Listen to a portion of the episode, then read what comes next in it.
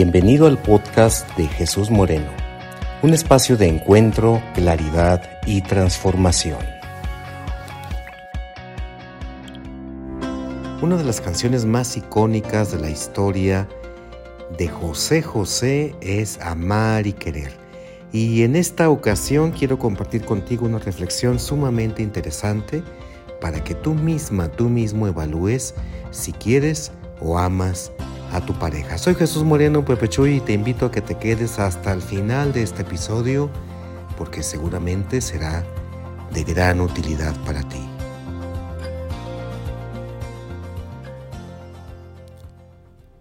Si yo en este momento te preguntara, a ver, Gertrudis, a ver, Gervasio, ¿quieres o amas a tu pareja?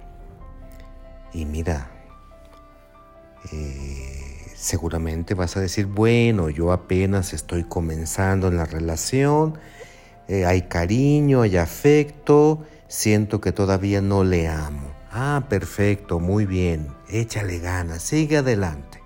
O bien puedes decirme, no, sí, siento que le amo. Perfecto, pero ¿cómo podemos saber cuál es la diferencia entre amar y querer? Es precisamente de lo que quiero compartir contigo, sobre todo para que nos ubiquemos en dónde estamos y hacia dónde queremos ir en nuestra relación de pareja. Querer y amar no están peleados entre sí. Obviamente lo mejor es amar a una, a una persona, a un ser humano, pero esto no quiere decir que querer, quererle esté prohibido. Yo veo una marcada diferencia entre una y otra, pero no una diferencia eh, aguerrida, sino una diferencia que es como la manifestación externa de una maduración en el amor. En otras palabras, querer es una forma de amar menos madura. El amar, con todas sus palabras y con mayúscula, es una forma mucho más madura de relacionarte con otra persona. Mira, en términos muy simples, quererle significa yo te quiero siempre y cuando tú cumplas con estas características. Cuando no cumplas con estas características, yo dejo de quererte. Cuando ya no satisfagas ciertas necesidades caprichos o deseos que yo requiero y demando de ti, te dejo de querer. En otras palabras, el querer está condicionado, es un afecto condicionado. Permanezco contigo siempre y cuando tú cumplas con esto. Punto. Yo quiero a mi Coca-Cola Light mientras esté fría, deliciosa, helada. Si se pone al tiempo, si deja de estar fría, ya no la quiero. Ya no me satisface. Entonces la desecho. ¿Ok? Amar significa yo acepto a este ser humano tal y como es, sin exigir nada a cambio, sin pedirle que cambie, sino simple y sencillamente así como es, así como está, con su pasado, su presente y su futuro, sus situaciones y sus condiciones. No exijo nada, no espero nada. Eso es amar. Suena bonito, ¿no? Hasta romántico y hasta pudiésemos ponernos a llorar de la emoción, pero aquí pareciera que hay un grave problema, como me lo diría un, un gran amigo en alguna ocasión cuando platicábamos de este tema. Él me decía, Pepe Chuy, entonces yo me tengo que aguantar. Tengo que amar a mi esposa así como es. Mira, es así, así, así. Hay veces que no aguanto, no la soporto. Hay veces que me desespera. Me la tengo que aguantar nada más porque tú dices que, que, que, que para amarla es sin esperar nada a cambio y sin pedirle que cambie. Y yo le diría, ¿sabes qué? En primer lugar, no te la sacaste en una rifa. Tú la escogiste. ¿Ok? Eso es en primer lugar. En segundo lugar, no, no es así. No es un proceso unilateral, victimizante y pasivo, en donde yo amo, amo y amo y tolero y acepto y aguanto y permito que sea como sea la contraparte, no, no es así. Y permíteme explicarte a qué me refiero. Mira, yo tengo aquí en mi, en mi oficina, sobre una mesa de centro, tengo la figura de un elefantito, es negro. Si yo quisiera solamente a este elefantito, diría, mira elefantito, ya estuvo bueno de que estés prieto y panzón. Yo quiero que seas blanco y esbelto, fornido. Y mira nomás qué orejotas, ¿no te da vergüenza? No, no, no. A ver si vas haciendo algo para poner, eh, para poner orden en tu aspecto, por favor.